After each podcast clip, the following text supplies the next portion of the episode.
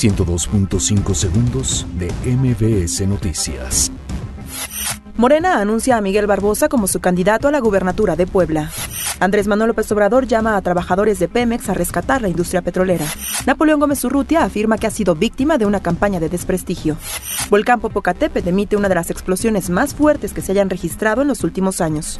Juan Guaidó considera que reestructuración en el gobierno de Maduro significa debilidad. Tiroteo en Manhattan deja varios heridos. Yalitza Aparicio es homenajeada en el Festival Internacional de Cine de Panamá. Lanza nuevo tráiler de la película El mundo oculto de Sabrina. Iker Casillas revela ser fan del Cruz Azul. 102.5 segundos de MBS Noticias.